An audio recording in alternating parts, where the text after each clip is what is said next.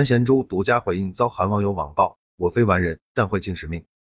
中国短道速滑技术教练，俄籍韩裔安贤洙帮中国运动员获得金牌，遭韩国网友网暴。安贤洙回复记者时表示，感谢中国朋友的支持，他还表达了简短的个人感想，我们每个人都有属于自己的命运。虽然我也不是完人，自己的命运至此也会有着背负争议的准备，但我能做的就是，仍旧在每一个属于自己的人生角色和岗位上，都尽好自己的职责与使命。